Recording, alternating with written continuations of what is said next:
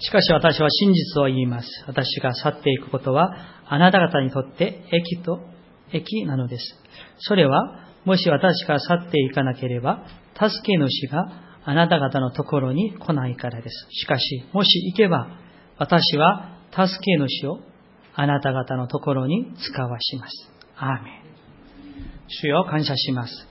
私たちは、主に守られて、導かれて、このように主の日、主の宮に私たちを集めてくださって、そして今、神に拝して礼拝をしております。主礼拝は神のためのものであります。神の栄光を表してください。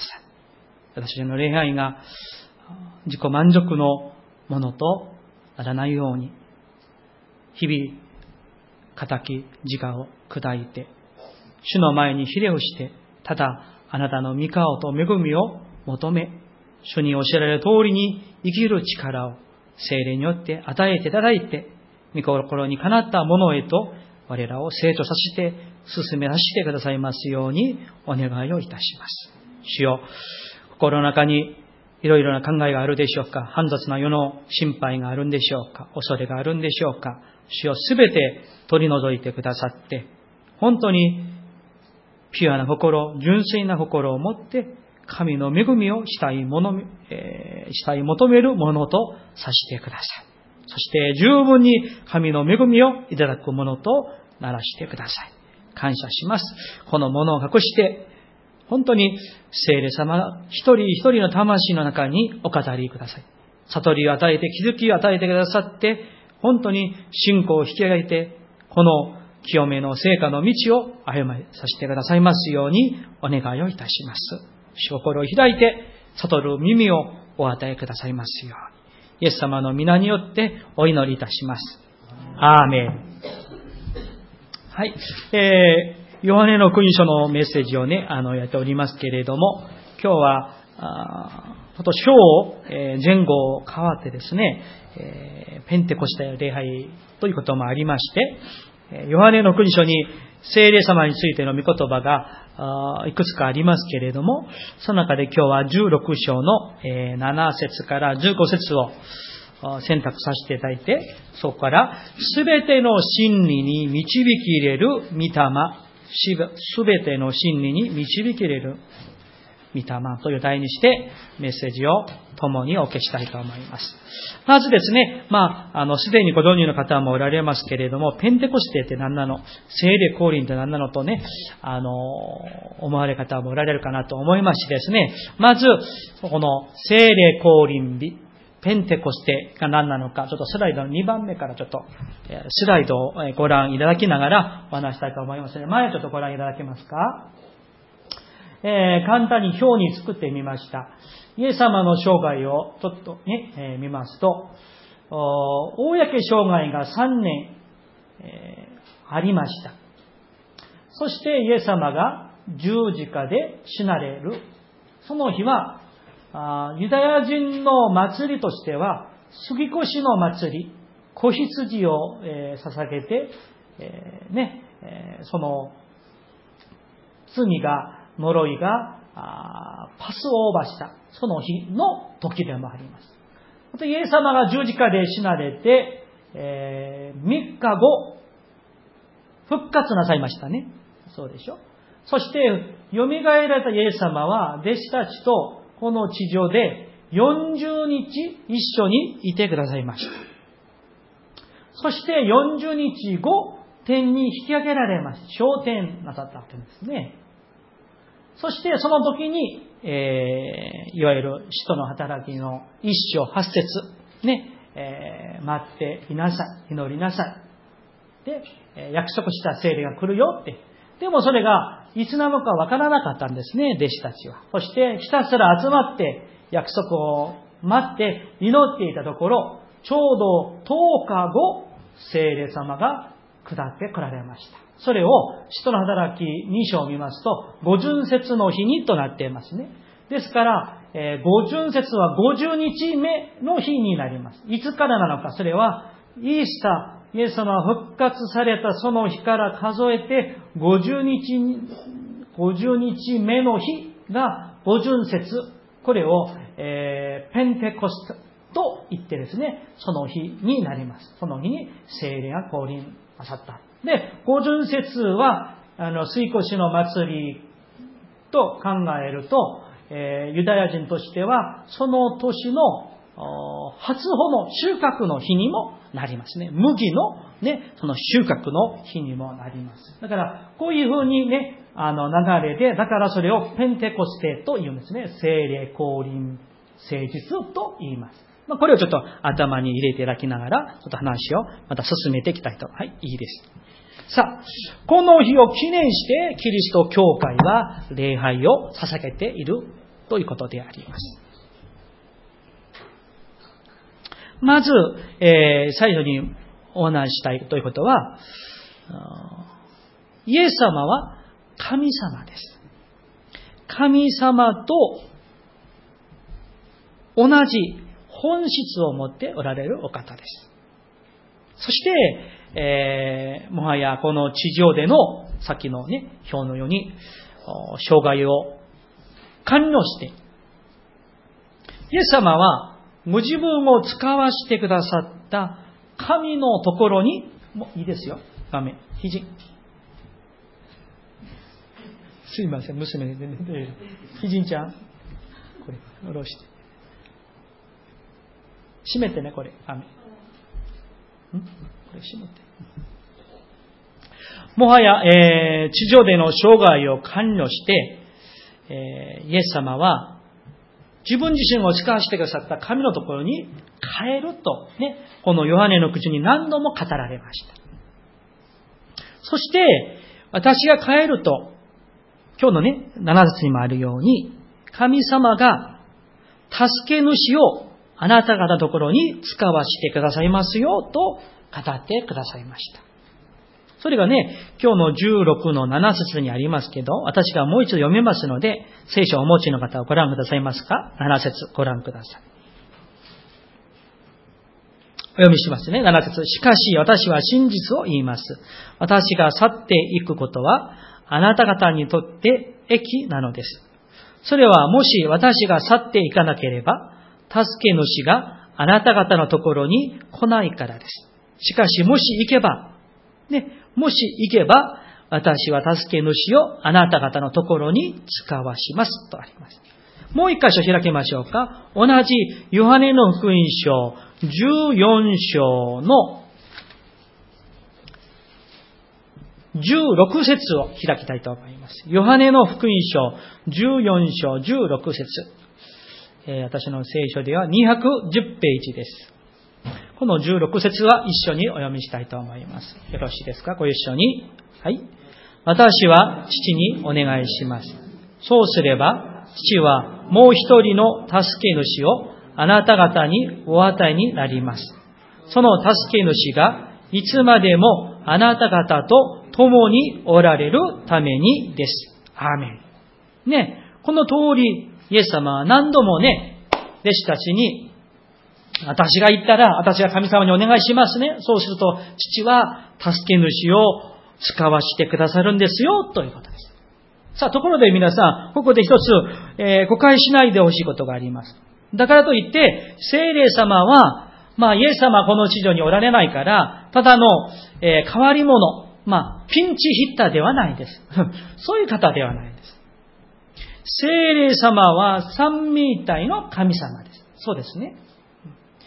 神様、イエス様、聖霊様は一人の神であって、全く本質において同じお方であります。ね、まあ、イエス様がいないから、ね、あの、変わり者として聖霊様、ちょっとイエス様ぐらいにはなれないの、ちょっと劣るかもしれませんけど、まあ、いないよりはマシだろうとで、それで聖霊様を送ってくださるわけではありません。全く同じ方であります。ここで、えー、まあ、あの、私たちのこの理性では理解しがたい三位一体のことを、ちょっとその定義だけをお話したいと思います。三位一体、それは神様、イエス様、聖霊様がどういう関係なのかを、キリスト教会はほぼ2000年かけて、それをも成立して語っています。こういうふうに語っています。唯一の神は、父と子と精霊の三一角を、三一角を持つ三位一体の神であり、その本質において同一であると言っています。もう一度申しますね。唯一の、唯一の神は、父と子と精霊の三威嚇を持つ三位一体の神であり、その本質において同一であると。ね。それが三位一体の神。だから、精霊様は、イエス様、神の霊として、神の人たちに来てくださる。そして、何をなさるのか。それは今日のね、あの、16章のところにイエス様がこの聖霊様を助け主と言ってですね、その助け主が何をされるのか、それをどんな、その方がどんなお方なのか、一つ一つ丁寧に教えてくださいました。だから、そこから聖霊様が誰なのか、そして私たち信者の教会のために何をなされるのかを学びたいと思います。まずその前にですね、私たちはそれぞれ、えー、この、あの、精霊様に対するイメージをいろいろ持っているんじゃないかなと思いますね。ある方は精霊様といったら、えー、火、炎をまず思い浮かべたり、あるいは熱いとか、あるいは何かの爆発とか、あるいは何かの神秘的なこととか、いろいろね、あの、イメージを持っているんじゃないかなと思います。まあ、全く違っている、間違っているわけではありませんが、今日はイエス様の御口を通して語られた聖霊様について、正しい理解と、そして理解だけではなく、そこからその聖霊様を常に経験して、共に歩んでいきたいと思うわけであります。なぜなら、まず、この例えをちょっと話をしましょう。えー、後からでも話をしますけれども、私たちは皆、御霊、精霊によって救われます。ね。えー、精霊様によらないと人は救われません。だから皆さんは救われましたか？誰も救われていないんですかね答えがない。皆さん救われましたか？えー、救われました。救われた人は精霊様によって救われるわけです。そして、その救われた者は、精霊に満たされて、精霊様と本当に一つのようになって、親しんで歩む人がいる。しかし、精霊によって救われてはいますけれども、精霊との関係がちょっと遠い。そういうことがあり得るということです。ちょっと一つ例えで話をしたいと思います。さあ、夫婦がいます。同じ家で暮らしています。ところがある夫婦はお互いによく話し合って、とても親密になって、夫婦が心も体も精神も一体になっています。お互いのことをよく理解し合っています。助言を求めて、助言を聞いて、従って、助け合って、そういうふうにね、一緒に食事をして、一緒に寝て、そういうような夫婦がいます。もう一組の夫婦がいます。戸籍上夫婦は夫婦であります。同じ部屋には暮らしていますが、食事も別々にして、部屋もそれぞれこもっていて、何の対話もなくって、え、テレビもそれぞれの部屋でテレビを好きなものを見て、会話もなかなかなかなかなくって、お互いに理解し合うこともなくって、助け合うこともない。夫婦は夫婦です。同じ家には暮らしてはいます。さあ、どっちの夫婦が望ましいと思いますか？皆さん。それは言うまでもないでしょう。精霊様との関係も似ていると私はそう考えます。精霊によって救われてはいます。ね、救いが、あの、偽りではない限りはね、救われてはいないんだけれども、全く会話のないような夫婦みたいに精霊様がおられるんだけれども、聞こうとしない。学ぼうとしない、従おうとしない、助言を求めることもなかなかない。そういうこともあり得るということなんです。だからまず今日は、その精霊様に対する、まず正しい聖書の知識を、まず学びたいと思います。大事なのは、精霊様は、霊でありながらも実体であります。何か幻想的なね、あの、煙みたいな方ではないんです。霊でありながらも実体でありますから、聖書を見て、またキリスト教の歴史を通して、また我々自分自身のことを通して、聖霊様にお会いできますし、聖霊様を経験できますし、聖霊の満たしを経験できるということであります。さあ、まず聖霊様は誰なんでしょうか？今日の16章の7節をまずご覧ください。そこにイエス様は聖霊様を指して何とおっしゃってましたか？助け主とおっしゃってます。助け主。助け主。さあ、えー、この新化訳聖書、日本語の聖書はこれを助け主と訳していますが、えー、もっと豊富な意味がここにあります。助け主の意味は、えー、今日4つまず話をしたいと思いますので、えー、覚えていてあのいただきたいんですけれども、まずは、慰め主という意味があります。それからもう一つは、助言者という意味があります。慰め主、その次は助言者。三つ目は弁護者。弁護士のね、その弁護者。弁護者。そして4番目は取りなすもの。取りなすもの。こういうね、あのー、4つの意味が含まれている言葉がこの助け主という言葉であり慰め主、助言者、弁護者、取りなすもの。だから皆さん、精霊様は私たちにとっては慰め主であって、助言者であって、弁護者であって、取りなす方であるということなんです。それをイエス様が語ってくださいました。そして、聖霊様は、この、この意味、このね、アイデンティティ通りに働いてくださるお方であります。聖書の時代も、100年前も、今の時代も、これからも、ね、永遠から永遠までおられる方です。まず、これ4つをで、1つずつ見ていきたいと思います。まず第一、慰め主です。慰め主。聖霊様は慰め主。私たちを慰めてくださいます。でも、よく考えていただきたいことは、だからといって、どんな時でも慰めてくださる、そういう聖霊の慰めは、安っぽい安価なものではないんです。私たちが信仰を守ろうとして、奮闘している、努力している時、時には倒れて、時には疲れて、時には罵られて、時には恥をかいている時、御言葉通りに歩もうとしている時、聖霊様は私たちを慰めてくださいます。そして、私たちのうちにおられて、天の平安で私たちを慰めて、奮い立たせてくださって、そして、もう一度、精霊の人として立ち上がって、信仰のために生きるもの。福音のために生きるように、イエスのために生きるように、慰めてくださるんです。ただの感情的な色をくださる方ではない。何のために慰めてくださるんだろうか。主のためであって、神のためであります。それが結果的に自分のためのものでもあります。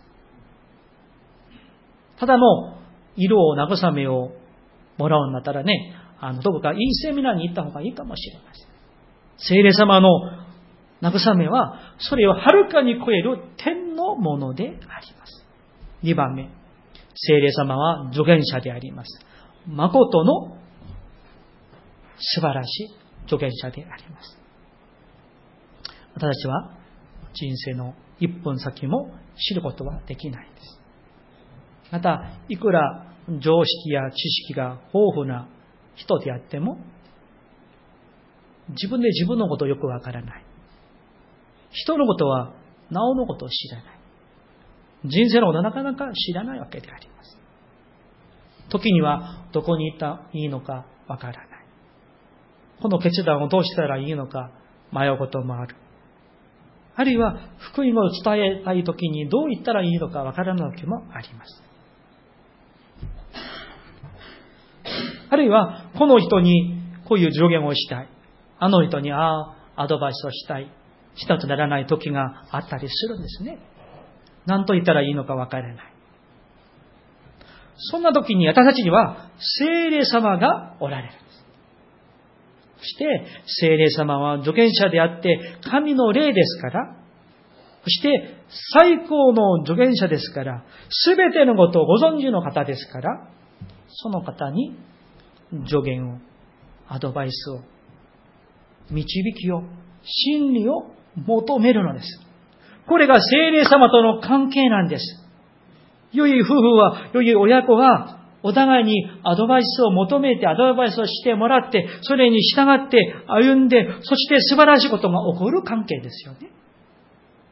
同じなんです。精霊にアドバイスを、真理を、導きを皆さん求めてください。求めていらっしゃいますか？すべての必要にその場合にふさわしい助言をしてくださる方が聖霊様であります。誰にどういう声を聞くか、どういう助言を聞くか、誰から影響を受けるかによって、人の人生は違っていきますね。覚えていてください。人の言葉と精霊の助言、アドバイスは全く違いますまた、精霊の人の助言も、また、ね、人の一般的な助言と全く違います。精霊の人の助言や言葉は、神の知恵から来たものですから、そこに真理と命と恵みと希望があります。そこに従う者は希望があります。真理に導き入れていただきます。3番目、聖霊様は弁護者です。聖霊様は弁護者です。聖霊様は私たちの川に立ってくださって、私たちを訴える、告発するサタンに対して私たちを弁護してくださるお方です。サタン悪魔は私たちを告発します。倒そうとします。罪を犯して誤りをしてもあなたは信者なのかと。そうしても、お前は信者なのかと告発します。恐怖心を、恐れを、思い込みを、つまずきをさせるのが悪魔なんです。罪悪感を感じさせる。それがただの特技なんです。得技なんです。疑わせる。主を遠ざけさせる。その時に聖霊様は私たちの川に立ってくださって、あの、サタンに対して弁護してくださる。このものは、このものは神のものなんだと。弁護してくださるんですね。聖霊様は神様であります。聖霊様が弁護してくださるならば、どんなものもその聖霊様を勝つことはありません。この世は、サタンは私たちを罪に定めるそして何もできないものに、無力なものにさせようとするときに、聖霊様は私たちを慰めて、助言をしてくださって、弁護してくださって、もう一度奮い立たせてくださるお方であります。覚えてください。サタンは倒すのが特技です。しかし、弁護者なる聖霊様は私たちを奮い立たせてくださるのです。4番目、聖霊様は取りなすものです。一箇所、聖書を開きたいと思います。ローマ書にね、その深い意味がありますので、ローマ人への手紙8章26節から27節を読みたいと思います。ローマ人への手紙第8章26節から27節です。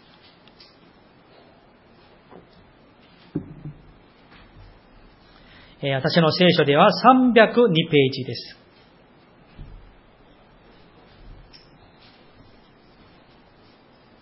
それで私は26節読みますので、27節を一緒に読みたいと思います。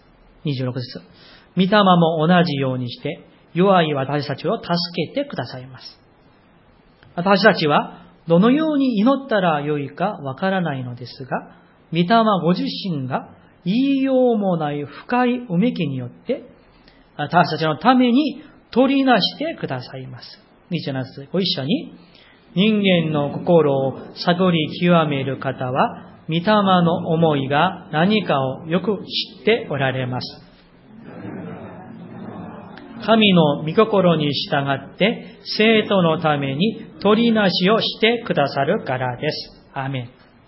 ここの26節と27節、2回もね、出てくるんですね。私たちのために取りなしてくださる方が誰ですか？聖霊様なんです。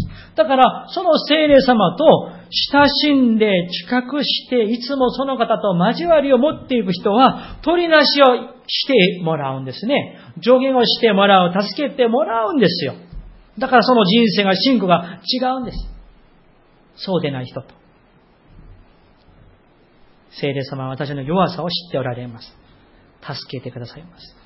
どう祈ったらいいのかわからない時にも、聖霊様は、言いようもない深いうめきによって、皆さんのために取りなしてくださるのです。それは、神の身胸通りに取りなしてくださるんです。私たちの言いように、都合の言いようにしてくださる聖霊様は、しもべ途中ではないのです。神の御心通りに取りなしてくださって、真理に導き入れてくださる方です。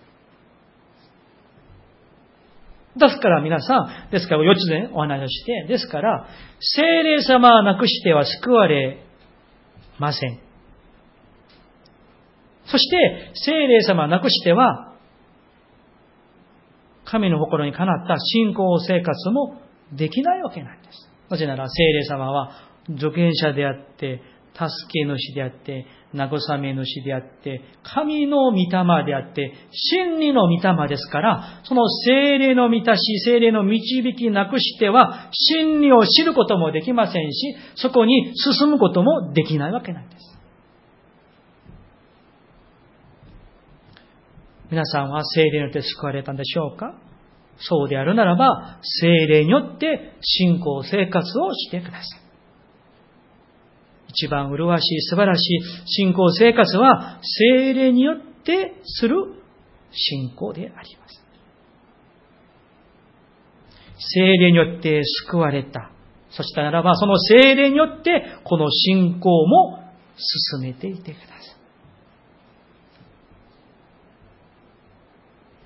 さあ、そしてですね、今日の聖書に戻りまして、イエス様が、その聖霊様が来られたら、何をするのか、三つ大事なお話してくださいました。今日の16章の8節ご覧ください。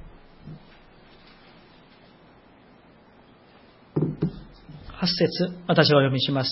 その方が来ると、その方は聖霊様ですね。聖霊様が来ると、罪について、義について、裁きについて、世にその誤りを認めさせますとあります。ですから皆さん、聖霊様は、このイエス様のお言葉から言いますと、三つの大事なことを働かれるんです。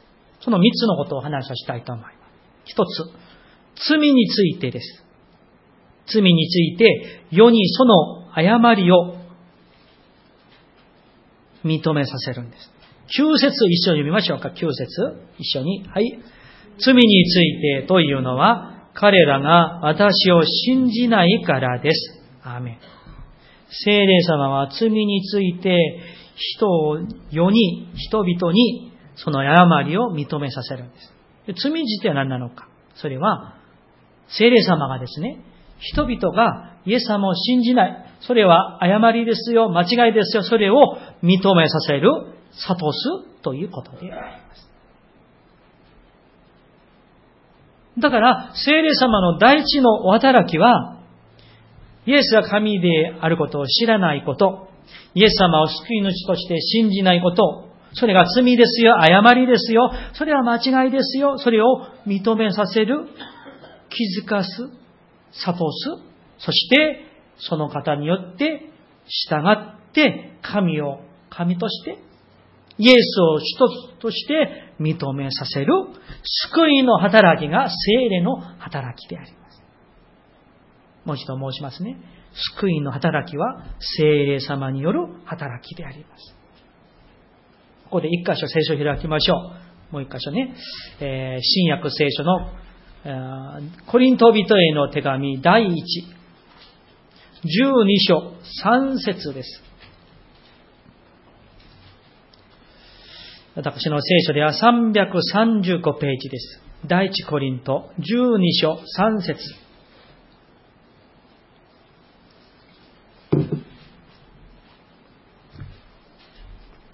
3節12章の3節です。一緒に見たいと思います。はい。ですから、私はあなた方に次のことを教えておきます。神の御霊によって語る者は誰もイエスは己あれよと言わず、また精霊によるのでなければ、誰もイエスは主ですということはできません。ね、ここのコアにはっきりと書かれているんですね。精霊によるのでなければ、誰もイエスは主ですということができない。つまり、精霊によるのであれば、誰もイエスは主ですと告白できるということであります。ですから、さっきも申しましたように、私たちは精霊によってイエスは主ですと救い主として受け入れて信じるようになった。誰によってですか？精霊様によってです。ですから皆さん、私たちの信仰は精霊様によってスタートできたわけなんですよね。そして、その精霊様によって導かれて、成果をなす、清められる、この信仰の道を、真理の道を歩むことができるんです。だから、信仰生活はある意味で、精霊なくしては、もう始まりも進みも終わりもできないわけなんです。何から何まで私たちの信仰は精霊様によるものであります。これが聖書の教えであります。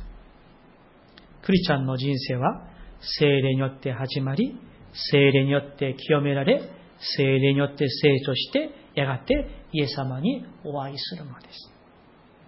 2番目、ヨハネの福音書に戻りまして、2番目は、義についてとあります。16章の10節私がお読みします。また、義についてとは、私が父のもとに行き、あなた方がもはや私を見なくなるからです。とあります。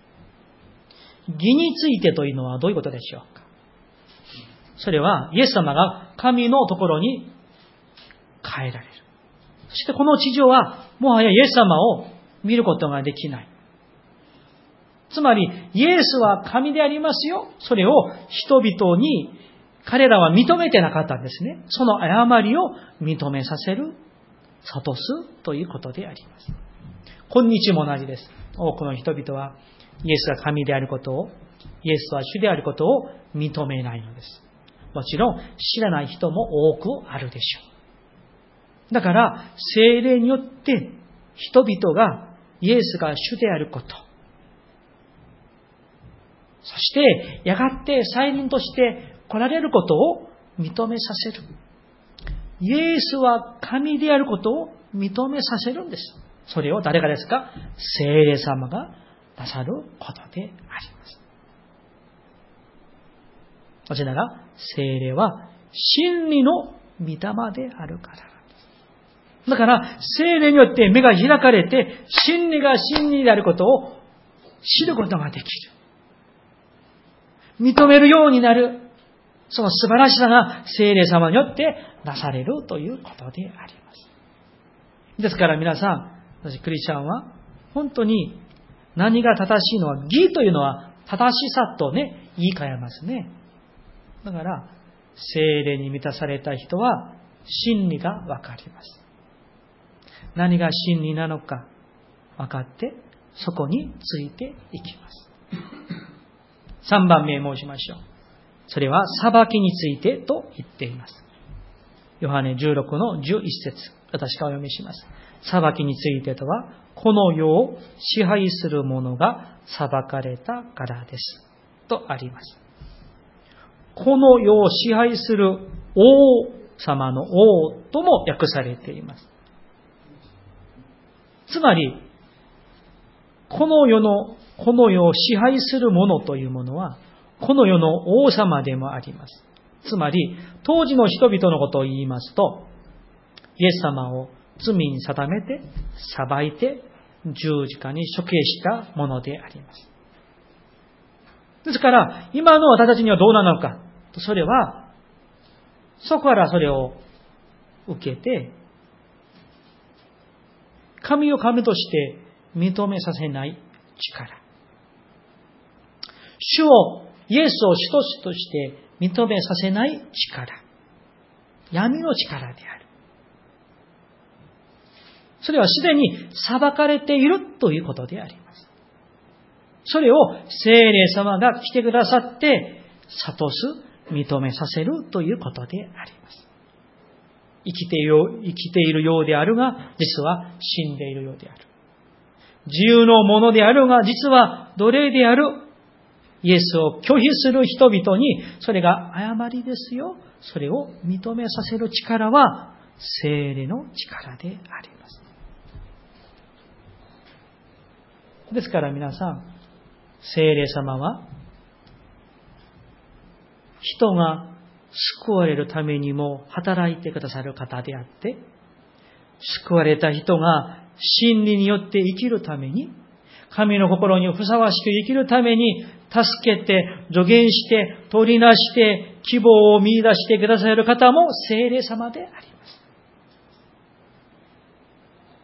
ですから、精霊に満たされて、精霊に捉えられて、精霊の支配を受けていくのは、クリスチャンとして、実は必然的なものであります。当然のものであります。精霊様は神様であります。決して神より劣るものではありません。もう聖霊様は生きておられ、イエスを主と信じる人々の魂の中におられて、同時にどこにもおられるお方であられます。終わりになりますが、このヨハネの福音書を記した記者ヨハネは、このヨハネの福音書を大体 AD90 年頃記録したと言われています。ですから、AD90 年は、さっき見たように、すでに、この人の働きの五巡節のあのペンテコステをみんな経験して何十年も経って過ぎている時点でありますね。そして、あの人の働きペンテコステのあの日に精霊に満たされて、その弟子たちが、クリスチャンたちがどう変えられたのか。そして福音が、教会がどう拡散していったのか、この90年代になったこのヨハネはそれをもう丸々リアルに知っていて経験しているわけなんですよね。そうでしょ？そしてそれがここまで来たわけですから。聖霊様と一緒に歩む人たちがどれだけ福音にふさわしく、麗しく、美しく歩んできたのか。精霊によってどれぐらいパワフルな力を持って大胆に福音を述べ伝えたのか。ヨハネはそれをずっと見てきました。経験してきました。そして神の霊感によって他の福音書、マタイとかマルコとかルカには記録されていないこの聖霊様についてヨハネは詳しく書いておいたということであります。だから私はこのこの朝、この使徒ヨハネを通して、私たちに語ってくださる、その声に耳を傾けたいと思うんですね。まるでこのように、この朝、私たちにこの神様がね、このヨハネを通して、私たちにこのように語っているんじゃないでしょうか。聞いていてください。皆さん、イエス様が語られた、約束された、助け主聖霊様は本当に来られましたよ。私は見ました。あの五巡節の日、経験しました。そして精霊のお働きによって、あの御業によって、イエス様が地上におられたあの公障害の3年の時に我々は祈りもまともにできなかった。伝道もまともにできなかった。神の力はもう何にも持っていなかった。本当に情けなくて愚かな我々弟子だし、弟子でした。しかし、こんな私たちは、あの、精霊降臨によって精霊に満たされることによって、もはや私たちは未熟で愚かなクリスチャンじゃなくって、二度とイエス様を知りませんと、否んで逃げる弟子ではなくって、帰りました、帰りました。本当の弟子になりました。もはやイエス様のように祈れるようになりました。イエス様のように福音を伝えられるようになりました。イエス様のように私の仲間はみんな準拠しましたよ。これによって、教会が始まり、福音が拡散していき、そして、この福音がエルサレムから世界に広がっているんじゃないでしょうか？日本の皆さんという声を聞いているでしょうか？これが精霊に捉えられて、その支配を受けて満たされている弟子の姿であります。この朝、ヨハネの国書を通して神様が語っておられます。皆さんも、ヨハネのように弟子たちのように精霊に満たしていてください。満たされていてください。精霊によって歩んでください。そしたら、この以前は愚かで臆病のものだった、本当に未熟だった私たちも、こんなに変え、変えられたんじゃないでしょうか？と証を皆さん聞いていてください。精霊によってみんな変えられます。変えられないものはないです。拒まない限り。頑固でない限り、みんな変えられます。ヨハネも、ペテロも、あの計算的だったピリポも変えられました。みんな変えられました。精霊によって、精霊の恵みであります。このヨハネのメッセージに耳を傾けて進んでいこうではありませんか。お祈りしましょう。